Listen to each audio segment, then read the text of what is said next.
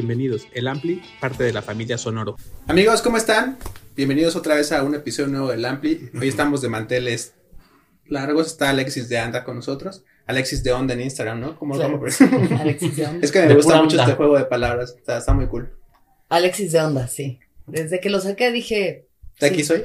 esto es lo mío, ser de onda. Y pues bueno, vamos a también platicar eh, cosas más allá de la música, si hay música, pero estamos explorando los territorios de la comedia que también creemos que son muy, muy interesantes.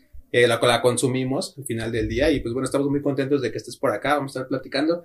Recuerden que el Ampli es parte de la familia Sonoro y antes que nada cuéntanos cómo estás con la ciudad caótica hoy. Muy bien, ¿Estás listo para convertir tus mejores ideas en un negocio en línea exitoso? Te presentamos Shopify. Tal vez no lo sabías, pero nuestro podcast More Than Mamis es un negocio y lo empezamos por supuesto para desahogarnos y hablar sobre la maternidad, no para convertirnos en expertas de ventas y del e-commerce. Así que sí, necesitábamos ayuda para vender nuestro merch y poner en marcha nuestra tienda. ¿Y cómo suena con Shopify? Llega otra venta. Shopify es la plataforma de comercio que está revolucionando millones de negocios en todo el mundo. Ya seas un emprendedor desde tu casa o desde donde sea, Shopify es la única herramienta que necesitas para iniciar, administrar y hacer crecer tu negocio sin dificultades. Con Shopify puedo gestionar pedidos, envíos y pagos desde cualquier lugar, brindándote toda la información y estadísticas de tus ventas al detalle. Regístrate para un periodo de prueba con tan solo un dólar al mes en shopify.com barra sonoro, todo en minúsculas.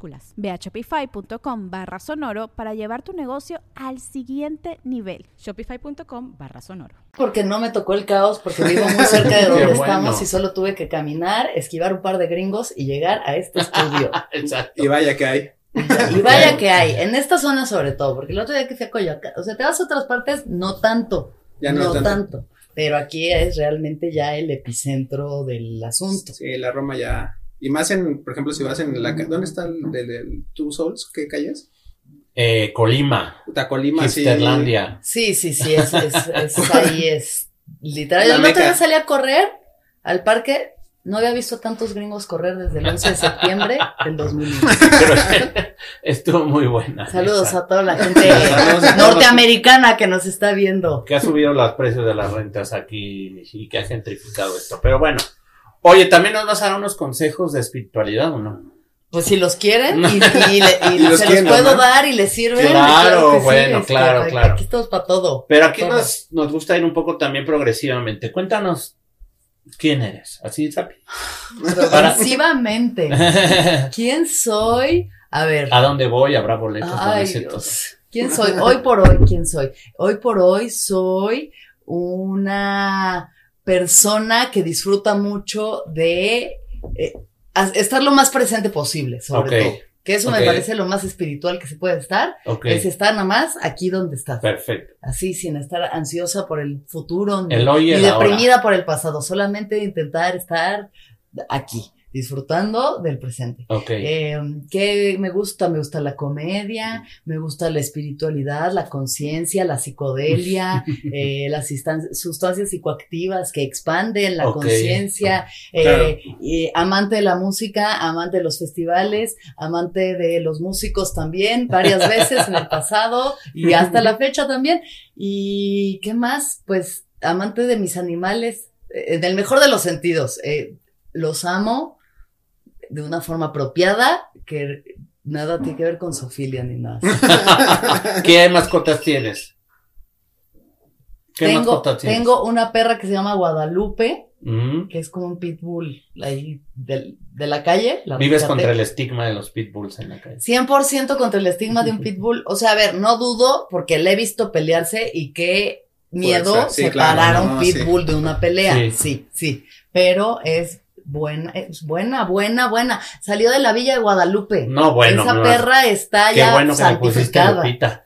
Sí, ¿Y le dices Lupita o nada más Guadalupe? Lupita, Luponga, Lupinga. y cuando te enojas, ¿cómo le dices? Guadalupe Esparza, Loaesa, ven para acá. Es que justo ese es un fenómeno bien drástico, ¿no? El de todos los perritos que llegan con todos los peregrinos y todo. Sea, sí, Sí. yo una vez vi la estadística y sí está. No adopten perritos. Ya saben que este podcast es totalmente friend- pet friendly y. ¿No adopten, dijiste? No, no, no, que no los Ah. maltraten. Ah, no, No, mal, es que dijiste no adopten. No, no maltraten. Ah, no, adopten. No compren, pero si compran, quiéranlos también. Exacto. Traten bien a sus animales.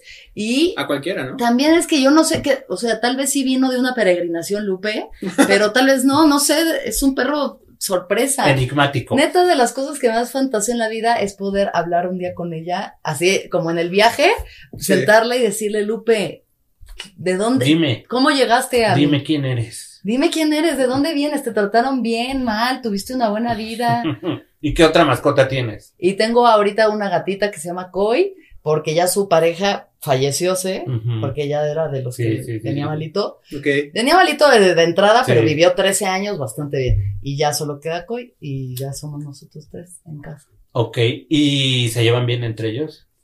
Se llevan O bien, se sí. evitan. O sea, bien, como que la Koi es medio huraña y no le encanta, la, pero tampoco le hace el feo. Ok, Digamos, ah, neutrales, ok. como Suiza. Ahorita que Alexis nos comentaba de la espiritualidad, del viaje, todo, su podcast se llama El Viaje. Si, si- si vayan, Así chequenlo, es. aquí les vamos a dejar en la descripción el link para que le den también mucho amor. Chequenlo. está muy interesante. Yo particularmente cuando hablé contigo te dije que sí lo consumía, que al final también, eh, pues me gusta Muchas mucho el concepto y, y para la banda que no, creo que es un buen momento de descubrir un podcast nuevo, ¿no? Creo que ahora con la industria del podcast que está, Hay podcast de aquí, todo, podcast acá, hay de podcast todo, pero, Pero está, de cosas todo. de valor. Lo que queremos aquí son cosas de valor. Claro. No queremos el podcast sabritón, queremos el podcast nutritivo, carne orgánica, que te proteína, que ¿Cómo? te nutra. ¿Cómo surge el viaje? ¿De dónde viene el viaje? Así. El viaje surge de que estaba yo, pues ya como que, ya estaba como en estas ondas, ¿no? De que la conciencia Sí, y sí, demás, sí, sí. ¿no? O sea, ya era comediante, pero luego pues fumé sapo, hice estas cosas, estos viajes que dices, ¡Ah! Dios mío, hay algo más grande que esto, Ujú. wow, ¿qué será? Y conocí a Russo. que- Sí, un que saludo a Russo. Un saludo a Russo, que fue mi primer productor. em, porque yo fui a su podcast Cortina de Humo sobre la legalización, bueno, sobre el consumo canábico, Sí, ¿no? O sea, de hecho la última vez que lo vi fue en un no. club canábico, me estoy acordando. Yo creo que ahí Acá en está Juárez, siempre. sí, acá Yo en la creo que ahí vive y solo sale de pronto a ver a su familia. Qué buena onda. Y este, fui a Cortina de Humo un par de veces y yo creo que le gustó mi cotorreo y me dijo, cuando quieras hacer algo me avisas. Entonces, este, tenía esta idea, ¿no? De como, hay un podcast como de entrevistas, pero pues no necesariamente sobre la chamba de la gente, ni, o sea, como que entreteja su vida personal con su trabajo, con su, su viaje, su viaje, ¿por qué? Claro. Eres como eres y qué te ha hecho llegar aquí. Ok.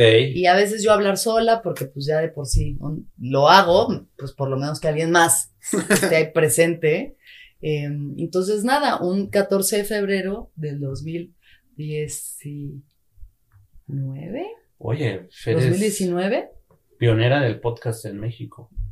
Pues sí, no sé si, hay- hay- siento que hay unos Sí, que ya tenían sí, rato, sí, pero sí. nadie los pelaba, como sí. cortina de Sí. humo, pero sí de lo, el momento antes, o sea, justo el momento en el que iba a empezar el boom, porque Ya. venía la pandemia y eso Sí. fue lo que hizo que Claro. el Sí, total. O sea, sí viste un movimiento cañón después en la pandemia de, de en cuanto a audiencia. Pues más o menos, porque estábamos ahí en el momento en el que se había acabado la productora de puentes y empezaba Sonoro y era pandemia y entonces como que dónde grabo, si grabo, no, pero sí, como que a partir de ahí sí vi también el crecimiento, o sea, en el momento en el que ya empezamos otra vez a grabar normal, sí empezó a, pues nadie, no tenemos nada más que hacer. Yo hoy en día ya solo escucho podcasts. Sí, es, es- gracias por, por vernos, por Gracias, escucharnos. gracias. Con tal de no escuchar las voces en mi cabeza, mira, prefiero escuchar acá la cotorriza. No es cierto, no escucho la- No la escucho. Un saludo a la cotorrisa. Ay, la neta sí, son buenos Sí. amigos. Un besito. Saludos a Jerry que me lo encontré ahí en el evento de, de YouTube y platicamos ahí unas cuantas cosillas. Yo estaba medio pedo, yo también. Y creo que el fenómeno de la cotorriza ahorita lo platicamos, ¿no? O sea, no sé qué porcentaje de México escucha México, el- la cotorriza, perdón, Sí. pero está cañón. La otra vez yo fui a recoger unas cosas de mi chamba y de repente llegué con el impresor y estaba viendo la cotorriza y llegué a un lugar donde estaba, iba a comer y estaba viendo la cotorriza y dije, puta, pues todo México sí ve la cotorriza. Mis vecinos luego ves ahí en los depas las teles y están esos güeyes. Y es como, La El nuevo cotorriza. fenómeno de, de que, que suplanta a la televisión, ¿no? Como- Pues, sí, ¿eh? La cotorriza sigue un poco el formato que habrá sido el calabozo en su momento, exacto. ¿no? O sea, es nada más ir a güeyes la risa. Sí, o sea, tienen muy buen sentido del humor los dos juntos, tienen buena química, encontraron, no encontraron el hilo negro, pero hicieron lo que tenían que hacer en el momento de Es adecuado. eso, eso es. Y de ser dos comediantes que, o sea, Ricardo Pérez es muy amigo mío y lo quiero mucho y no le iba muy bien como Sí. estando pero, a pesar Sí, de ser una persona muy brillante. Y él ayer también te lo ha dicho ahí. Sí, no le iba muy bien, ¿no? Renunció a la agencia, dijo a la chingada todo, ya. Y le dio al podcast y le dio, le Y pegó. y pegó. Sí, Qué sí. bueno. Al Slobo. No, no es Me lo encontré la última vez en Madrid haciendo una gira europea así de locos. Sí, entonces, sí. Y tú también bueno. estabas de gira. Sí, pero yo, bueno, yo me fui a grabar una cosa para Sí. Comedy Central de Ah, España, pero yo di un show para preparar ese especial para 50 personas y él yo creo que para 5 mil. O sea, estos güeyes ya están en la Torre Eiffel dio un show. O sea, está ¿Dieron show en la Torre Eiffel? Sí. ¿En la Torre en la Eiffel? Torre Eiffel. ¿Arriba? ¿Qué? Pues ahí en un saloncito yo vi ahí un poco ¿Pero qué? de... ¿Para los mexicanos que viven en París o qué? Pues sí, no sé cómo... Claro, por eso a los venezolanos les va muy bien a donde sea que vayan, porque eso es, eso es gente que está en todas partes, o sea, en toda Europa, en toda Sudamérica, entonces, venezolanos, ojalá yo fuera. Pero bueno, ¿no es gente cierto? bonita, usted que ve la cotorriza, véngase para acá al viaje, vénganse al Ampli. Ven ver, Y también has tenido invitados muy interesantes, ¿no? ¿Qué, ¿Qué es lo que más disfrutas de hacer un episodio del viaje? Em, lo que más disfruto del viaje es como derribar prejuicios. Ajá. O sea, yo no necesariamente, porque yo siento que no soy una persona prejuiciosa y que por eso hago lo que hago, ¿no? O sea, Sí, me gusta seguro. invitar en el viaje a todo tipo de personas, de toda la gama, ¿no? O sea, LGBT, trans, drag queens, no binarias, eh, comediantes, Sí. eh, chamanes, doctores, eh, lo que sea que tenga alguien que todo el mundo tiene algo que contar, pero bueno, personas que a mí me llamen la atención, porque siento que ayuda a que la gente también derribe sus prejuicios sobre eso. O sea, cuando tú escuchas la historia de una persona transexual y de cómo ha sido su vida, ¿no? De tener que vivir en un closet, de no saber qué es lo que le identificaba, de de pronto un día googlear trans y decir, ay, güey, Sí, güey, ¿qué es esto, esto no? era, y de ahí salir del closet, que tus papás te rechacen, a pesar de eso seguir adelante, ¿no? Y hormonarse y cambiar y, o sea, todo lo que conlleva Todo eso un viaje. te hace entonces tal vez dejar de decir, ah, no, esa persona eh, maldita que se largue de aquí, yo no acepto esa Que humanidad. no se vista de mujer. No me parece, y es como, güey, dignificar la existencia de los seres humanos te hace entenderte mejor a ti, te hace mejor entender al otro y te abre la mente de alguna forma, algo nuevo aprenderás. Oye, ¿y ahorita qué, por qué número vas si es que los llevas cuantificados de podcast? Hoy de salió- viaje? Hoy salió el episodio 226. Wow. 226. Has aprendido un chingo, supongo, en todo este camino. He, en todo este he aprendido, he aprendido y este, y luego hay cosas de las que no me acuerdo y me da pena, es como que la gente ya me contó sus historias Ah, íntimas y oscuras de su sí. vida y yo Sí, como, exacto. uy, tú eras a la que su papá le pegaba o este, a ti te quisieron, ay, no, ya no me acuerdo. Que te las vuelves a topar en algún otro lugar, ¿ok? Sí, pues y mucha gente que son amigos de Ya. la vida, pero pues hay detalles que es como me dicen, ¿te acuerdas cuando te conté? Y yo, ay, no me acuerdo bien, pero es que ya lleva mucha gente. Ok, ok, ok. Pero bueno, sí ha sido básicamente aprender, aprender, aprender. Aprender y eh, aprender a escuchar sobre todo. Siento que eso ha sido mucho. Sí. Que cuando era solamente comediante, pues es, yo hablo y ustedes escúchenme y soy el centro de atención y es padrísimo. Ahorita vamos a tu etapa de comediante. Vamos a terminar con lo de los podcasts. Es eso, la escucha presente Exacto. y sin Y tienes entonces el viaje. Tengo el viaje y luego tengo otro podcast que eh, está en nuestra hermana compañía, hermana, en Podimo, que se llama No Monógamos, y este, y este es sobre historias de personas fuera de la monogamia. Ok. Entonces ahí también. Esos dos tienes. ahorita. Ese, ese, o sea, No Monógamos no es una cosa No. recurrente, son 24 Es episodios un, digamos. ya hechos, Sí, sí, es un programa que ya está hecho. que ahí, ya está ahí, ahí vive, y, y el viaje que es continuará. actual. así, Continuará. Continuará. no, nunca te has puesto como, ay, ya, a lo mejor quiero que el viaje llegue a 300 y después hacer otra cosa. No. No, la verdad es que no. Eh, me gustaría ten- ganar di- más dinero del viaje, eso sí Eso me sí. gustaría. O sea, me gustaría poder elevarlo a otro, Y que sea tu fuente principal, ¿no? De empleo, de pues todo. que sea una fuente segura de, de dinero donde está chido que sepas que con eso puedes pagar tu renta o lo que sea. Eso está muy bien. De todas formas lo sigo haciendo porque pues es de esas cosas que te dicen, ¿qué harías aunque no, Aunque no. te pagaran? Claro. Eso, yo haría el viaje y lo hago, aunque no me paguen, yo hago el Sí, viaje. que suene cursi es tu hijo, ¿no? O sea, Es mi bebé sí, ya de sí. Cuatro añitos. No, sí, que te ha Pero pues que tuviera un estudio chingón, que tuviera como que Claro, ya un sí. nivel más elevado, estaría padre, pero pues el contenido sigue siendo valiosísimo y lo seguiría haciendo. Ok, qué bueno. Tenga voz. Qué bueno, qué bueno que tengas ganas. Tengo ganas, tengo ganas porque veo, veo lo que hace por la gente. O sea, porque esa parte cuando llega alguien que escucha el viaje y me dice, güey, me ayudaste a sobrevivir una depresión en un embarazo en pandemia. Wow. Eso es donde dice. No, ya con eso se pues paga ya. todo. Si un bebé nació gracias a esto, Póngale Alexis. póngale Alexis, que además es no binario, nombre Exacto. no binario. Y es que es, es bien interesante eso que platicas, porque a nosotros también nos ha pasado en cierto modo. Sí. De repente, pues sí venimos a, a- a platicar con ustedes, que nos escuchan, nos ven, se los agradecemos muchísimo. Pero cuando traemos a, a músicos, eh, por ejemplo, en este caso concreto, cuando vino Jesse Bulbo, ¿no? Jesse Ok. Bulbo nos platicaba un poco de todo lo que ella pasó, eh, salud mental y todo. Sí, Entonces sí, la gente fue a comentarle muchísimo y nos comentaba. Y sí, no, yo también pasaba por lo mismo, pero qué padre que Jesse Bulbo, siendo Jesse Bulbo en la escena, pues haya pasado más o menos lo mismo, ¿no? Y, y- Sí. y son cosas como de repente que nosotros no teníamos ni presupuestadas platicarlos ni, ni nada, pero qué chido que a ustedes les gusta y que, y pero en este caso también en el viaje puede ser lo mismo, ¿no? Que les, que les aportas más allá del contenido que platicamos. Pues es que con lo que conectas es con lo, lo humano, o sea, Claro. conectas con la humanidad y la imperfección del otro y sus dificultades y darte cuenta de que eso, o sea, de que tu comediante máximo que adoras, que no sé Sí. qué, pues güey, es una persona que sufre de depresión, o sea, que, que le cuesta trabajo, que Sí. ¿no? Y, y dices, ah, mira, no somos tan diferentes. Sí, o una no. persona que no sabe todavía con qué se identifica, escucha un episodio sobre una persona no binaria o trans o lo que sea, y dice, ah, mira, creo que tal vez esto es una, o sea, es una representación. Al final Sí, es representar claro. y es lo que necesitamos hoy en día, diversidad. Sí, totalmente. Y como dices, ¿no? También que se sientan, pues, pues parte, ¿no? Creo que también eso es bien, bien clave. ¿Qué, y del otro lado, qué es lo que más o más complicado es de hacer el viaje?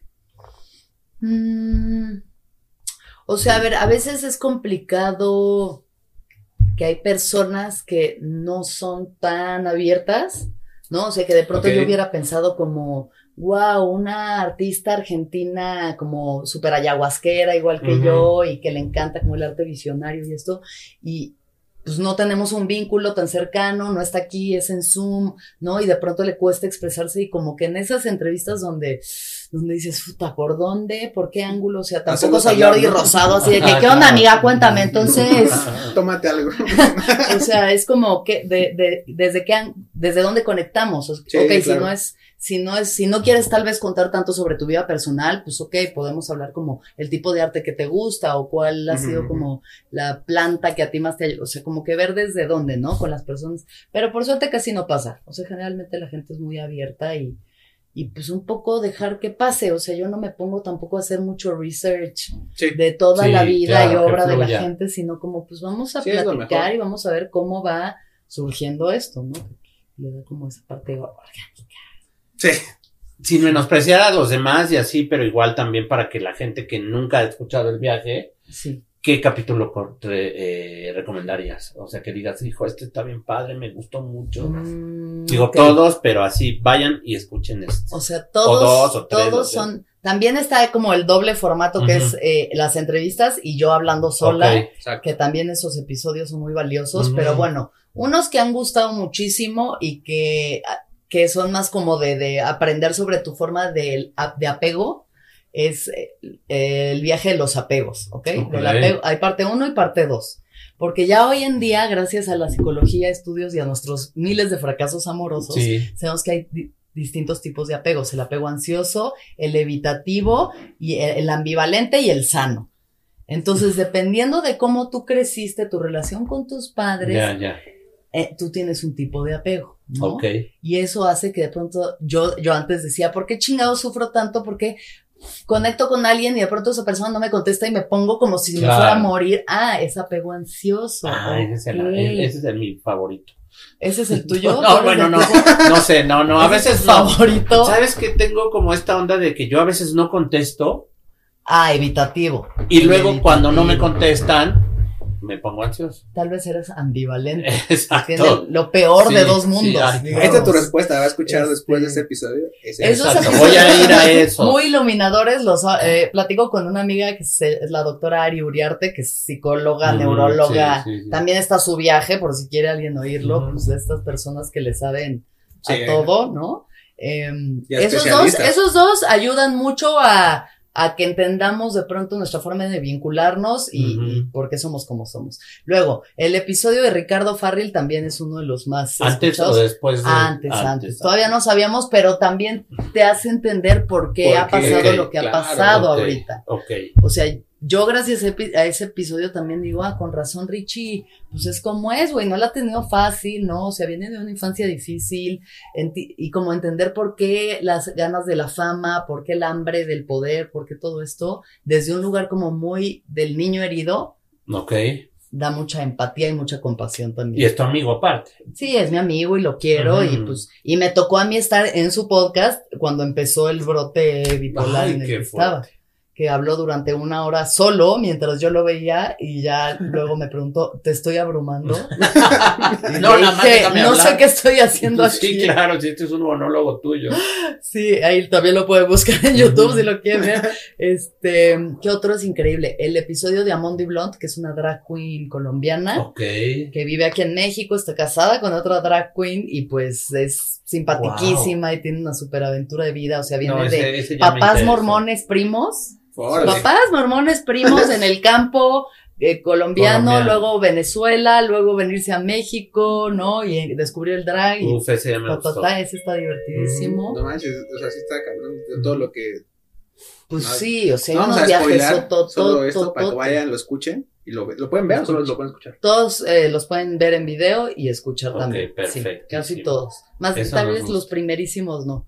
Y de los últimos hay uno que se llama El viaje de Spooky, que es un amigo que tiene una agencia de publicidad, pero también es un mega ayahuasquero, Sí, es peyotero. amigo de amigos, sí. Pues el Spooky está muy chifladísimo, viajadísimo, muy volado y está muy padre de su viaje también, o sea, de esos así locos, locos, locos. Y pues ya de ahí Sí, lo no, que bueno, quieran, o sea, eso, busquen sí. a su comediante favorito. Si son este, 200, ¿qué? ¿26? No, tres. 226 hasta 226. ahora, entonces sí hay un poquito de todo, ahí, ahí encontrarán, ahí encontrarán.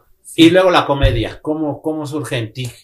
¿Eras la niña que contaba chistes en las comedias familiares o qué? No, para nada. Pero la que hacía show. Eso. La que hacía Ah, show. ¿Te sí, gustaba el show? Ay, sí, sí, de que todo el mundo detenga lo que esté haciendo porque yo voy a hacer un bailecito. Ok, ya. Este, apláudanme, centro de atención, siempre muy cómoda con ser centro de atención.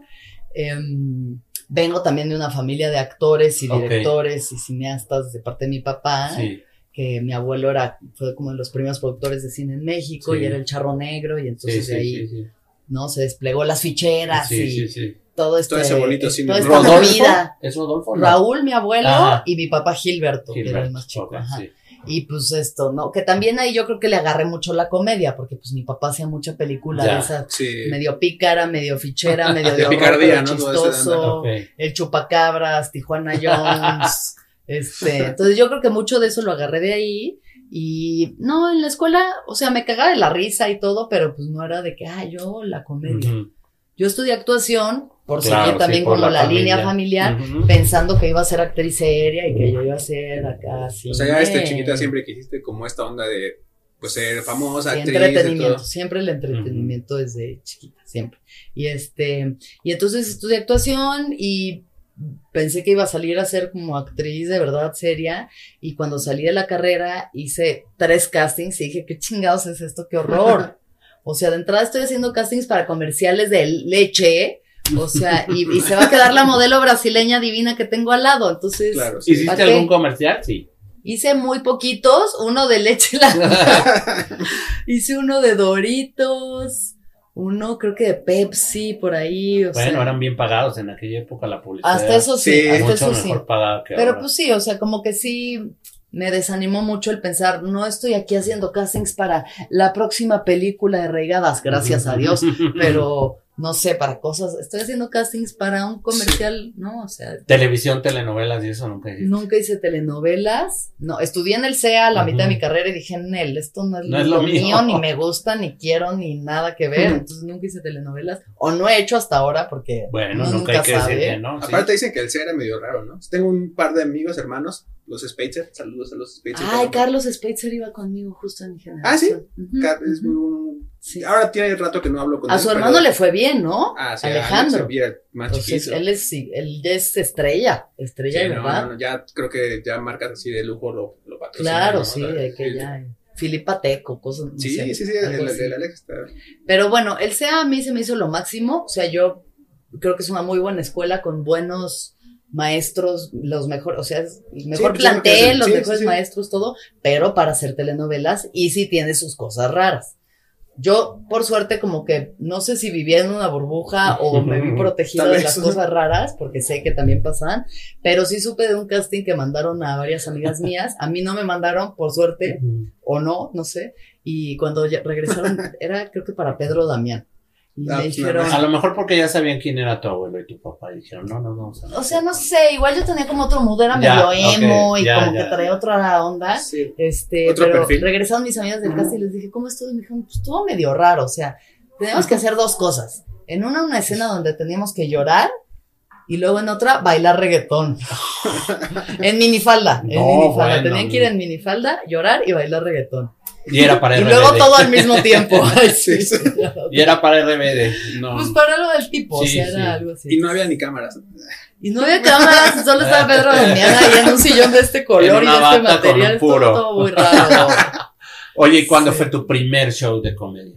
Ah, entonces, bueno, ya salí, este, y esto, dije, no, Sí. la actuación, Nada. no soporto tanto rechazo, no Sí. puedo. Y tenía un roommate de Ciudad Juárez que, este, está clavadísimo con el stand-up, Sí, sí, ¿no? sí. Entonces él me enseñó, me enseñó a varios comediantes, entre ellos mi inspiración máxima que es Bill Hicks, que es un comediante que se murió en los noventas, Ok. tejano, muy cabrón, Órale, muy sí. visionario, ¿no? Es un güey psicodélico igual, muy enojado con la vida, pero brillante. Entonces ese güey dije, wow. Y luego me enseñó a Louis C.K. Y cuando vi a Louis dije, esto es lo que quiero hacer el resto de mi vida. Masturbarme enfrente de mujeres con las que trabajo. Y aquí seguimos.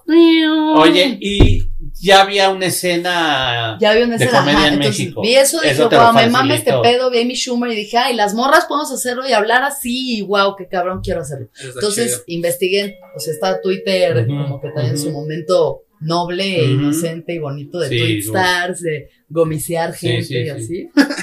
y entonces vi que Diego Sanasi, con el que yo había estudiado en la escuela, en la prepa, Ujú. eh, estaba haciendo, como que publicó algo de que tengo un show de stand-up y yo, ay, yo quiero ir a ver qué pedo. Y llegué y sí, un show ahí en el vicio en Coyoacán, que eran como seis o siete comediantes, varios siguen haciendo comedia. eh, y dije, ah, pues mira, como que sí algo, está raro, pero sí, ok. Digo, ellos también súper amateurs todos. Claro, o sea, y sí. dije, pero bueno, sí hay. empezaban. O sea, sí hay, hay, algo hay. Y entonces me hice amiga de Roberto Flores, que a mí se me hace un gran comediante, aunque casi no se sube al Ujú. escenario, es espectacular ese güey como escribe. Y me dijo, ah, pues yo te ayudo si quieres, pásame como un material, algo que escribas. Le pasé una rutinilla pedorrona, la Ujú. verdad. Me mandó notas y dije, ah, sí, perfecto, algún día pasará.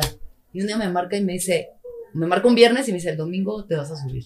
Hacer cinco minutos a un, al festival de stand-up de la Ciudad de México. ¿Y dónde era? En el Café 22, Mm. que pues era un barecillo Sí, sí, del sí. tamaño de esta mesa, un escenario del tamaño de la grabadora, y este, me dijo, y pues te vas a subir a hacer cinco minutos.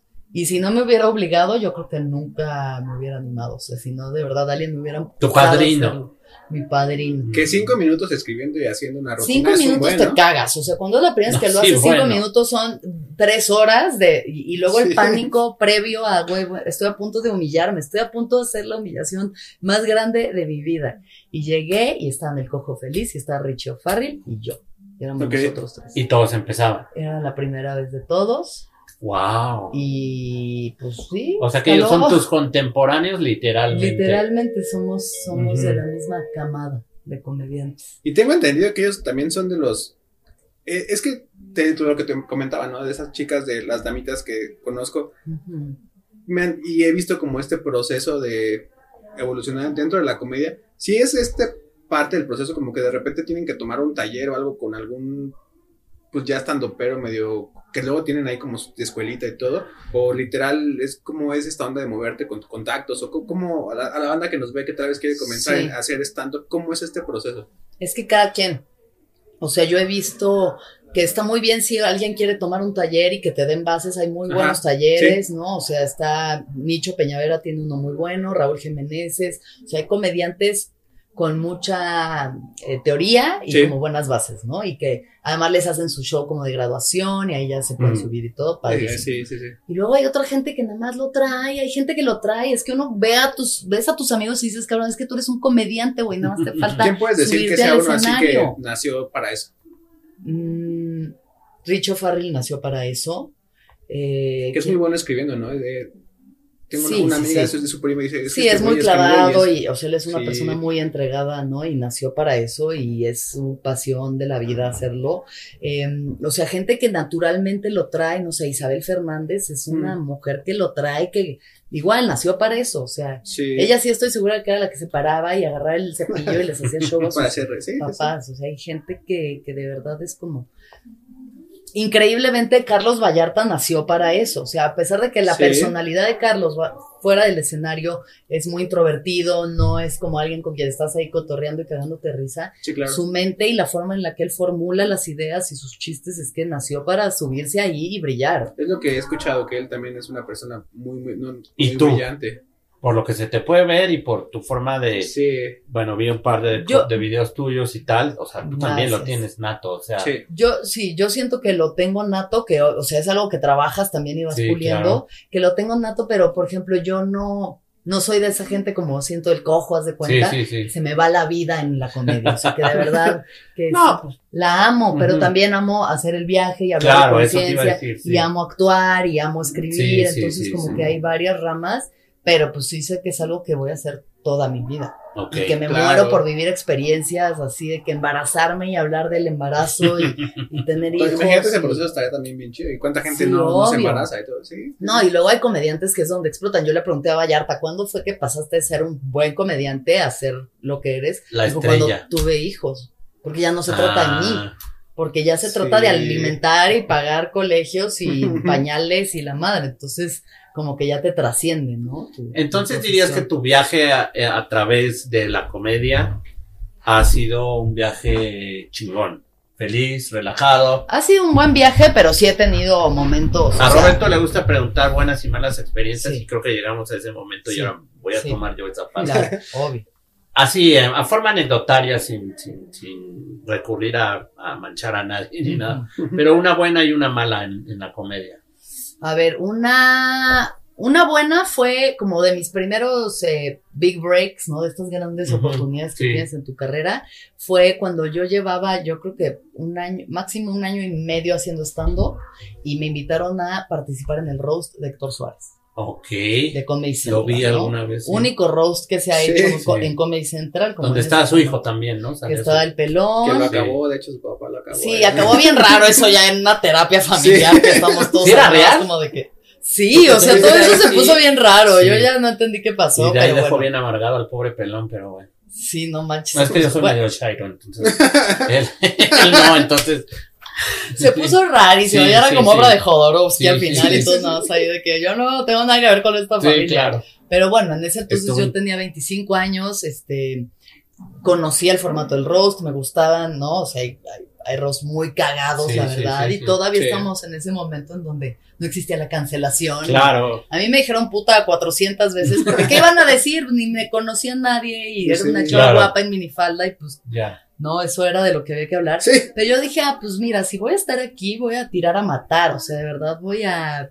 Y pues de- dicho y hecho me subí, escribí mis chistes, los preparé, ¿sabes? Como que ensayé, le, le eché todas las ganas y me subí. Y yo creo que todo el mundo dijo, ay, esta niña en minifalda y tacones que... Y los La- la- maté. los La maté. petaste, como dicen los Y los españoles. maté. Y entonces Qué para bueno. mí ese momento fue algo muy cabrón, muy importante para mí personalmente como de, wow, güey, estoy aquí en el Blackberry enfrente de toda esta gente con estas, o sea, Es- está Anabel sí, Ferreira Sí, enfrente de mí, Claro. es el diablito, Sí, este, sí, sí. ¿no? Y pesos pesados ya de la Y comedia. eso Sí, alguien te, te habló y te invitó. Sí, pues estaban organizando Sí, ahí sí. el asunto. Tú ya eras un nuevo valor de la comedia. Bueno, pues ya eras- empezaba a hacerlo, Sí, como que empezaba a hacerlo y pues yo creo, yo honestamente creo que Sofía dijo que no y entonces, y entonces no había otra opción. No, pero tu trabajo ya hablaba por ti, ¿no? Ya había, un, ya había unas bases, ya había unas sí, pequeñas claro. bases y pues lo suficiente para que yo me subiera y la rompiera. Entonces eso fue un momento de gran Eso éxito. era, sin decir muchas marcas, ¿eso era Amazon? No, era Comedy, Comedy Central. Central, eso era Comedy ¿Y Central. se puede ver en alguna plataforma ese En? YouTube ¿Sí? están, creo que en YouTube están todavía. todos No, el de, el de Amazon era el de LOL. Ah, cierto. Que de- LOL, después hiciste sí. la temporada. ¿Qué fue la tercera? Hice la primera y la cuarta y gané la cuarta. Mm. La cuarta fue la ¿Eh? del la Y del soporta. Capi. Y soporta. y la, Y la queso. queso. Y la queso. ¿Cuál fue la del Capi? El Capi creo que estuvo en dos. Yo pensé que ¿Tercera y quinta? Capi. ¿Sí estuviste con el Capi? ¿O fue No, yo no. Ahorita sé. No, si yo hubiera estado con el. Capi, yo hubiera perdido. O sea, Es lo que platicábamos, que no, el no, güey. no, güey. No, no, no. El Capi era que el. Leonardo DiCaprio de LOL. Le urgía Sí, ya ganar. Sí, sí, sí. Es un genio ese cabrón. No, a mí me no tocó con. Platanito, el escorpión dorado, Casasola, el borrego. Tú hiciste ahí team con este cuate, ¿no? Con Ray. con eh, Ray Contreras. Sí. ¿Y cuál es la estrategia de LOL? O sea, LOL, LOL, a los que no saben qué es LOL, es como un tipo Big Brother con comediantes y no tienes que reírte y te amonestan y te expulsan. Pero dura seis horas, no de Sí, que meses. Solo no seis vives. horas dentro de una casa tipo Big Brother llena de cámaras. Tienes que estar haciendo estrategias para hacer reír a los demás. Sí. Porque si te ríes, te descalifican, van Pero sacando aparte hay, gente y hay ya. un buen de cámaras y cualquier Ay, mueca y todo, ¿no? O sea, cualquier, Cualquier cosa. o sea, le haces así. Yo por eso perdí la primera temporada, porque le hice que. ¿Qué, qué, qué te hicieron? ¿Por qué te reíste? ¿Te Porque le bajé los calzones al escorpión dorado. Yo sola me reí de mi propio Te chiste. metiste autogol. Sí, me corrieron, fui la primera en salir. Pero ya, ya en la última, yo la vi y ya estaba Alexis una tipa dura esa, ¿no? Para que la no, reír. claro, No, pues no, ya, no, o no. sea, de entrada estábamos en pandemia, no eran Sí. tiempos fáciles. Sí, claro. Y este, y ya había estado y dije, yo no vuelvo a salir, este pedo a mí no me va a agarrar. Ahora me curva aguanta. Ah, porque aparte a- hay un buen premio. O sea, hay Un es millón de pesos ese al es. ganador, que en mi temporada, pues se dividía entre dos, que éramos Ray y yo, y en este caso se donaba. Entonces, ¡Uy, ah, los padres ayudar, ay, cómo me gusta la caridad es Pero mi en pasión. esta temporada en específico, desde antes les dijeron, ¿esto se va a donar? Sí, sí, sí, o sea, digo, se supone que no, No, pero, pero sí, sí sabíamos y tenemos que escoger una fundación. Y... Entonces, para mí, haber ganado esa temporada que estábamos con puro viejo, con, Ah, o sea, sí. era la estaca Videgaray, Casanova, Chupito. el Borrego Nava, eh, el escorpión, Platanito y La Carla, Chupitos, ¿no? Carla Camacho. No, esa fue la primera. La Chupitos estuvo después también, pero ¿Quién no, fue? no. Ah, no, era esta, ¿cómo se llama la otra comediante? A ver, sí, sí. En la nuestra solo están de mujeres Carla Camacho, Isabel Fernández y yo, y ya los demás estos señores de, de la casa del actor. Ah, Isabel. la casa del actor. que la verdad, y, o sea, ahí el borregón nada casi me mato también de risa, ese güey está cabrón y es un otro de los grandes viajes Sí. del viaje, el viaje el del borregón. borregón. Bueno, ok. ¿Qué? Caballero, maestro Sí. espiritual, maestro Ah, espiritual, ¿sí? así, No pareciera. No pareciera, Sí. pero sí. Nunca, nunca pensarías que alguien que se lleva con Radamés de Jesús Sí. fuera un maestro espiritual, Sí. pero lo es, lo es. Ok, entonces ya ganamos. diríamos que LOL y el Roast han sido buenos.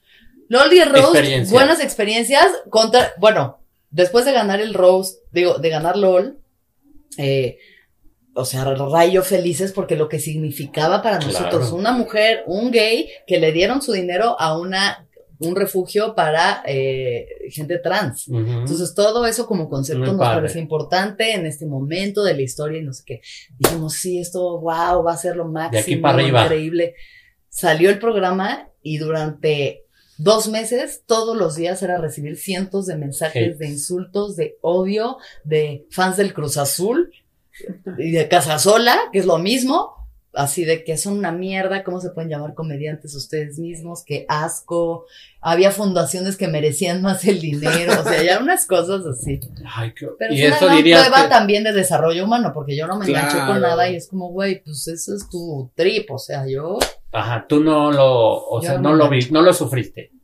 pues, o sea, es No, de que, ay, qué sí, hueva, hueva, pero sí. tampoco era, yo no me enganchaba a Ray, sí se peleaba con ellos. yo la neta dije, ay, Es que no. quieras o no, de repente sí te, pues sí te cala, ¿no? O sea, pues al final uno siente, uno piensa y demás, pero pues es lo mejor, ¿no? Como que pues, siempre decimos aquí, de repente con los artistas, publicidad, hablan bien de mis canciones, hablan mal de mis canciones, están hablando. ¿no? Es publicidad. Entonces, Y luego muchas veces la, es solo una proyección de la persona, o sea, algo, tú Ah, representas algo que a esa persona le gusta o no le gusta y pues va y te echa encima Sí, su sí, trip, sí, sí, pero pues no, totalmente, nada tiene totalmente. que ver con uno. Y una cosa gacha, Una cosa gacha, una bueno, mala experiencia. Pues donar ese, no, no es cierto.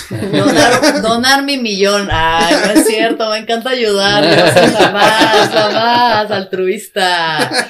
Este, mala experiencia, por ejemplo, eh, cuando llevaba yo creo, no sé, unos 3, 4 años haciendo stand-up, Ujú. yo abri- empecé a hacer los shows en el cine Tonala, ¿no? Aquí en, sí, en sí, la sí, CMX. sí, sí, sí. Fui como la primera en hacer shows ahí, y pues tenía headliner, ¿no? Que también es como, sí. güey, o sea, está cabrón ya sostener tu show, la gente está pagando por venir a verte. Y, estaba en mi época, pues que tenía 26 años, ¿sabes? Desmadrosísima, borracha. Reven. Reven, o sea, la Guzmán, yo de que soy una rockstar.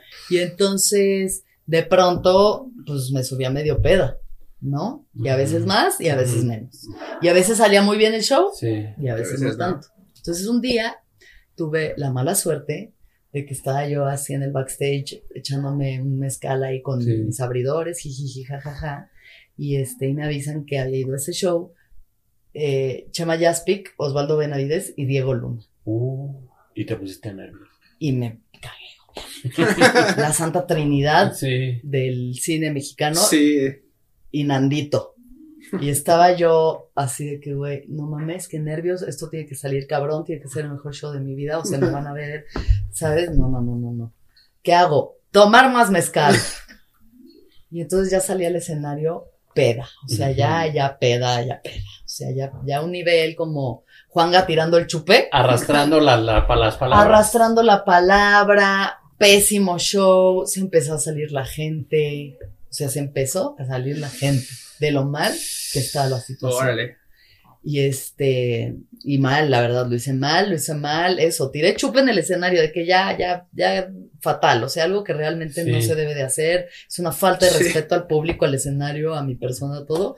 Este, ya como pude, pues lo terminé, salimos y ese show me había abierto Manuna, que es también otro Sí. y llega Diego Luna y así le dice, Manuna, increíble lo que hiciste, este, wow, espectacular. Tú no. Alexis, No chupes. gracias por los boletos. y ya, nada más eso yo. Qué vergüenza. La cruda Qué moral. vergüenza. Pero no terminó ahí la humillación, porque luego ya nos fuimos a cenar todos juntos, como con más gente, y yo al parecer en mi peda le estuve gritando a Chema Jaspic de un lado al otro de la mesa, Chema, me quiero sentar en tu barba. Hazme un hijo, Chema, hazme un hijo. Eh, No te acuerdas. Yo de esa parte ya no. No, no. Bendito sea Dios. No sé, mira, este, Sí, ya todo fue muy penoso. Me cuesta trabajo ya verlos a los ojos a, a ellos cuando me los encuentro. Bueno, pero ya. Pero ya, mira, ¿a quién no nos ha pasado? ¿A quién no nos ha y pasado? además ya tu trayectoria. ya. Lo único que aprendí en ese momento fue, dude, never. No, no. O sea, Oye, nunca más en tu vida te vuelves a subir así a un escenario. Claro. Es una mamada. Y cuando he visto a otros amigos hacerlo, es muy patético, la Claro. verdad. Es muy feo. Entonces, Y de repente pasa, Sí, no, sí, sí. yo no traigo barba, Alexis, ya. Chido, chido. No, ya que me rasuré desde ese día, mira, me rasuré. A eso hay que dejarlo ya a la época de Polo Polo y Jojo Jorge Falcón, que eso sí son. Yo solo pedos hacían gracia. Bueno, pero sí, pero lo podían manejar. Y hay gente que puede subirse medio peda, pero ya cuando ya estás arrastrando la palabra y haciendo el Bueno, ahora le acaba de pasar a un pobre de esos, ¿no? De esa estirpe de comediantes, al JJ o algo así que se lo Ah, acabaron. claro, sí. Que hasta lloró que en una entrevista ¿no? de que no, pero No se ni salen y parar. dicen que eran antidepresivos y que se le cruzó con una cuba. No, pues se cruza lo que, que se te cruza, pusieron o sea, bien ya te pusiste hasta el culo y no somos León Larregui para que nos sigan pagando por hacer esto increíblemente, porque creo que se subió con Phoenix pedo y Sí. hizo playback en el Algo, cine. algo escuché en el, Sí, sí, sí. en el Exacto. corona. Entonces, miren, no, o sea, que siento que ya además pasó. Digo, en la comedia no debe de pasar porque tienes que ser muy ágil Claro. mentalmente para estar ahí arriba, pero ya pasó la época del rockstar decadente, wow, lo máximo. Ya ahorita lo cool es ser una persona respetuosa, respetable, íntegra, que se sube a hacer sus cosas bien. Eso es lo que yo siento que es cool. Ya no andar ahí de que. ¿Y en tu experiencia crees que la escena del stand-up en México es celosa, egoísta? no sé. ah, ¿Te sientes cómoda en la escena del stand-up en México? Sí. ¿O Yo no me te- siento muy O cómoda. no te sientes parte a lo mejor. No, yo me siento Sí. muy cómoda y creo que hay como micromundos dentro de la escena. En general, para mí ha sido una escena donde nos hemos apoyado mucho, donde muchos hemos crecido Que ha crecido juntos, muchísimo aparte. que ahorita explotó, o sea, que ya es grande, que ya hay muchos sí, sí. nuevos, o sea, yo hay gente que ya veo y digo, wow, qué chingón este chavito de Querétaro que no tenía idea que existía y qué cabrón, que haya clubs de comedia, que sea una Eso también ha cultura, o sea, que hay, hay una cultura. Yo lo que veo, por ejemplo, es eso, de pronto un show a beneficio por alguien y todos jalamos, ¿sabes? Y le hablas a Carlos, y le hablas a Coco, y le hablas a Fran o a Alex o quien sea, y jalan, o sea, la gente, somos como buen equipo en ese sentido. En otros, como cualquier industria, pues habrá que sus celos, sus envidias, sus críticas Sí. y sus cosas, pero yo soy una persona que pues intenta ir como con una bandera de buen pedo a donde Easy va y going, como Sí, de llevarla chido con todos y de no tener de verdad broncas y, y dentro de la misma escena tengo a mis amigos muy cercanos que más allá de la, de la comedia somos amigos y nos queremos y pues es muy chido también ver crecer a los otros, o sea, yo he visto amigas, Grecia Castillo o Poli Díaz, o sea, hay como comediantes más jóvenes que yo que he ayudado a salir como a, y ahorita Qué las chido. veo a hacer sus shows completos, sus giras, sus Me, especiales. y digo, me gusta ese güey. concepto que manejan en la comedia de los abridores que un poco se da en la música a veces también, ya Ah. no tanto, pero que dale oportunidad a alguien que tú crees que tiene talento porque a ti también alguien te la dio. ¿no? Totalmente, sí, es ayudar a exponer y es como que eso, yo ya vi como estas generaciones, ¿no? De amigas que ya crecieron o amigos, ¿no? Que ya, ya están ellos avanzando y ellos les abren a otros y ahorita ya hay otros chavitos nuevos que también les da su espacio y pues es súper divertido ver gente nueva, ¿no? Verlos crecer. Sí. De pronto hasta les va mejor que a ti y tú de que, ay, no, ya, ay, no, ahora sí a ver, ya, no, ya. Ya no me vas a abrir. ¿no? Sí. Necesito gente mediocre.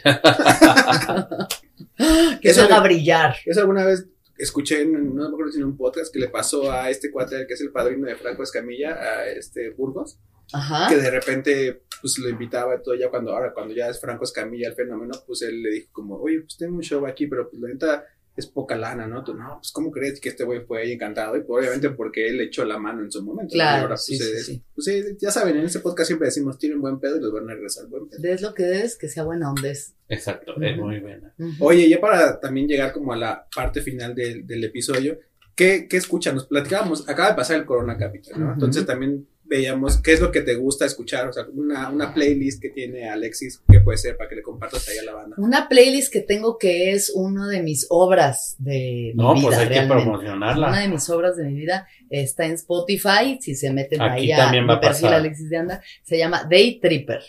Day Tripper Ah. es una canción de los Beatles, Day Sí, Tripper, sí, sí, pero sí. bueno, este, esta playlist se llama así porque el día que yo empecé a hacerla fue un día que me comí un ácido y este, y empecé ese día a hacer esta playlist que llevo haciendo, pues no sé, ya nueve años o algo así, Wow, desde que lleva ¿cuántas canciones Spotify. tiene? Mm, No sé cuántas tendrá ahorita, 300 y cacho, algo. O sea, a son varias horas, horas, Vamos a ver, varias horas. de una vez le doy tiene. follow. Day Tripper, y este, y es una playlist psicodelicona, suave, buena onda, con momentos un poquito más melancólicos, de pronto más brillantes, como que va pasando por una gama, tiene así como de varios géneros, pero es como para un día que quieras irte al bosque con tus amigos a comerte unos hongos. Ok, Es el Le, tipo. le queda o el, para el estar en tu soundtrack. casa un dominguito a gusto. claro. Day Tripper. Esa es una de las obras de mi vida. Ok, tu usuario es Alexis de Anda. De Anda, de Anda. Sí, Alexis de Anda En, en, en Spotify, sí. perfiles. Ándale, esta es la primera. Esta, Sí, ya ves, te dan es. prioridad en Y- Spotify. A ver, ver todas. Y Day Tripper. A ver. Aquí le estamos dando Le estamos buscando. seguir en vivo y a todo color. Aquí en la pantalla va a aparecer para que la estén viendo. Yo Ay, me ¿por qué comprometo a que aparezca. Pues no lo Bueno, sé. es de las primeras que hice, será por eso. Sí, sí, es que las Ahí está, Day Tripper. A ver cuántas horas son. 15 horas, 13, 13 minutos. Muy bien, suena 15 muy horas, bien. 13 Ya minutos. Pensé que iban a ser más. Oye, y No, supongo, igual y no son 300 supongo- canciones, tal vez exageré. supongo que en esta playlist eh, hay muchos de tus artistas favoritos. En esta playlist hay varios de mis artistas favoritos. sí. ¿Nos puedes compartir un top 5 de bandas o artistas que te gusten? Luego, esas preguntas te las, Mira. las hace la gente. Entonces también Claro. está chido que A ver, se les responda. entonces, mi banda favorita, eh, por, por excelencia, el CD Sound System. Ok. Esa es una banda que significa mucho para mí, como en muchos momentos de mi vida, los conciertos Marcó que da el System eh, y, y su vibra y la fiesta y la, la energía que tienen me fascina. Ahorita, pensando en festivales recientes, fui al Hipnosis, que está poca madre ese O nuestros festival. amigos de Hipnosis. Está, está bien chido. Hipnosis, qué hermosura de festival. Y conocí bueno, a una banda que no conocía, que se llama Altingun, que son Los como turcos, ¿no? Turcos, holandeses, como turcos turcolandeses, turcolandeses ahí exotiquérrimos, me encantaron Estuvo muy padre. La neta, las propuestas de Hipnosis cada año Wow, Sí está- Hipnosis está poca madre, es mi nuevo festival favorito, como que es lo que mucha gente ya está Sí, diciendo. porque pues sí, todos los demás, o sea, está muy cabrón ya lo que está haciendo México con los festivales y los no. carteles, ya ese, o sea, de que ya nadie Sí, nos ¿no? supera. Estamos a la par de cualquier Primavera Sound, de cualquier Lollapalooza, Coachella, lo que sea. La neta es que sí traemos ya un alto nivel. Y las Sí. producciones están muy bien hechas. Gracias, festivales de México. Gracias. Y No qué sé, bueno. Y luego nos quejamos de los costos, pero pues la verdad es eso, ¿no? O sea, son festivales de ya de talla mundial. Pues sí, o sea, si vas a ver Neta Blur, Black Keys, Pulp, Sí. este, o sea, The Arcade Cure. Fire, The Cure, digo, como que nada más el boleto para ver a uno de esos ya te saldría en la mitad de lo que sale el boleto para el Sí, festival. sí, tal cual, tal ¿No? cual. Exacto. Pero bueno, entonces, este, estas, Altingun, nada más porque es de las últimas que me Que gustó vi. Como recomendación. que vi y que me gustó mucho, la voy a meter en el top. Black Keys, porque los acabo de ver, los amo Yo no con pude el ir a verlos y sí están caros. Son No. de mis top 10, yo creo. ¿Sí los viste? No, no pude ir, No pero me quedé con muchísimas ganas. De Yo los adoro, también representan mucho en mi vida y me encantaron y los amo. Em, a ver, tiene que haber mujeres, obviamente, en esta, en esta lista. Qué fuerte uno de pronto pensar, ¿qué mujeres entran en mi lista? Ah, Mujeres, es como con la comedia, las mujeres siempre Bueno. cuesta más. Cuesta Vamos a ver tu playlist y ahí Pero- a lo mejor podemos Bueno, a ver, que la verdad a mí Rosalía me fascina y se me hace Claro, una sí. se me hace que esa mujer todo el tiempo está un paso adelante, avant-garde en lo que hace, su show en vivo de Motomami también. Tour, qué pedo tan que Tienes dicen, a, ¿no? a, a Kurum, Kurum- nunca lo sé pronunciar. Khruangbin. Khruangbin. Ah, Khruangbin también, también es tiene una espectacular. Laura Lisi, también de las mujeres más guau Ujú. que existen. Em, entonces, ¿qué? Pues, Ah, El CD, luego. El CD, Altingun, Black Keys, Rosalía. O sea, es que Rosalía todo el mundo es como tan popular, pero pues, ¿Viste la canción y el video con Bjork? sí. Está padre, con ¿no? Inteligencia artificial. Sí. Que York, Sí. que hábil la señora, Sí, sí, que sí, sí. hábil, o sea, Claro, esas patadas, agarrarse, Sí, claro, esos sí. mortales. Muy Quedó bien. muy bien, que es además para los peces. esa, ¿no? Exacto, claro, sí. Y a ver, ¿qué otra cosa que me haya así movido mucho últimamente? No fuiste al. Creo que hubo un buen de conciertos estas últimas dos semanas. O sea, Paul McCartney, Corona, El peso pluma. Peso Pluma. Sí, Sí, pero no, yo no soy tan belicosa, la verdad. Ni lo voy a decir porque si no, no monetizamos. ¿o? No. Sí, claro. Este, quiero pensar como alguien que me haya así movido mucho. O como el último concierto en el que lloré, algo así. Yo tengo que re- confesar que lloré en el de Paul McCartney. Cuando. Sí. ¿Qué se me salió con, con Something? Sí, fue como que. Sí. Sí, sí. pues sí, Y ver a, a Paul ya 81 años y lo ves. O sea, como si tuviera 40. Creo que se mueve más que yo en este punto de mi vida. No, e- excelentes. Esos señores sí siguen aguantando. Hasta la gran señora Robert Smith, mira. Sí, claro. La- La, la matriarca del rock. La mamá de los pollitos. La mamá de los pollitos. Yo nunca, yo nunca los, los había visto. Y sí, sí, también me quedé así como. Bueno, tienes Todo. Dualipa. Ah, bueno, es que Y Dua tienes una hermanos reina. Gutiérrez que son increíbles, los hermanos Los Gutiérrez. hermanos colombianos, Gutiérrez, ¿no? sí, yo a ellos, este, sí, cuando iban empezandito vinieron a México y los ver, nos hicimos amigos y todo, y, Qué chido. y sí, la neta, son unos personajazos ecuatorianos suizos. ¿Sabes que estuvo padrísimo en el Corona? Eh, Phoebe Ray. La Justo, haz de Knife. cuenta, ándale. The increíble. Knife yo creo que también de mis bandas Sí, favoritas. Increíble. Y ese show me dio increíble. mucho coraje no verlo porque me fui a ver a los Black Keys, Ujú, porque sí, era al los mismo amo. tiempo, Sí, sí. pues eran los Pero Fever Ray como que me dijeron, güey, es que esto Era ya no es, una- ya no es la melancolía de lo que fueron, sino la propuesta de lo que Era es. una combinación, digo, entre muchas cosas, pero era como un performance como el de Laurie Anderson con Madonna, una Con cosa Bowie, ¿no? Ese look sí, así sí. con ese trajecito Estuvo blanco. increíble Fever Ray. Bueno, la recomendación Sí, de, chicas, la- las Weeders, que ahora que también las vi, nada más, Ah, era una sí, bandota. sí. Las hermanas. Sí. Para que vean que todavía se pueden llevar bien entre hermanos. Oye, y bueno, ¿cómo vas a cerrar el año? ¿Tienes shows? ¿Quieres anunciar A ver, algo? ¿qué tengo que ¿Ya anunciar? te vas de vacaciones? No, ojalá, pero el viaje no. sigue. El viaje no sigue cada martes. Eh, sale el viaje en todas sus plataformas. YouTube y todo donde escuchen su podcast. Síganme en arroba Alexis de Onda. Aquí y van a aparecer para que vayan a este, mis redes, ahí vean TikToks y esas cosas que hago. Y este, ¿y qué tengo? 13 de diciembre nos vemos en Culiacán, en el Bar Casanova. 14 de diciembre nos vemos en Mazatlán, también en el Bar Casanova, Ah. pero de allá. Eh, ¿Y ya qué otro show tengo? Creo que esos son todos los shows que Tan tengo, pero... Sinaloa. Vayan. Están en Sinaloa, vayan. ¿Qué? ¿A, a verte. Sí, no, a Ah, no, verte, si verte. están ahí, si están ahí, vayan, por favor, que los quiero ahí ver en el show y hacer reír. Y no sé si tengo alguna otra cosa importante que salga pronto. No, pero el año que entra van a salir cosas ya de otro nivel. Bueno, aquí es tu casa y las puedes venir a anunciar cuando quieras. Muchas gracias. Y eh, también tendrás oportunidad de comer el mejor aguachile de México. Estando allá. Sí. O, o aquí nos vamos a ir No, no, no, no. Compachada. No, no, no, no, no. Nada como Sinaloa. No, claro, sí. Y tiene cosas. A ver, Culiacán tiene Sí. el jardín etnobotánico con piezas de James Turrell, o sea, tiene ahí arte más. contemporáneo. Y el Panteón Buchón, que es de las cosas más locas que yo he visto en mi cosa. vida. Sí, La otra claro. vez vi un TikTok de eso y está cabrón. Está lo- loquísimo, güey, porque si hay unas tumbas así como de tierra con una cruz de madera y al lado una casa de tres pisos con estacionamiento y aire Es- acondicionado. Este cuate decía como, y no es por menospreciar ni nada, pero decía de mi casa de Infonavit es más pequeña que, que una mansión de tal. O sea, literal, así como dice Alexis, es con. Son de dos pisos, dos, tres pisos, aire acondicionado, barra de bar, o sea, yo no sé qué tanto pasa ahí, pero wow. Qué bien se la pasan esos fantasmas.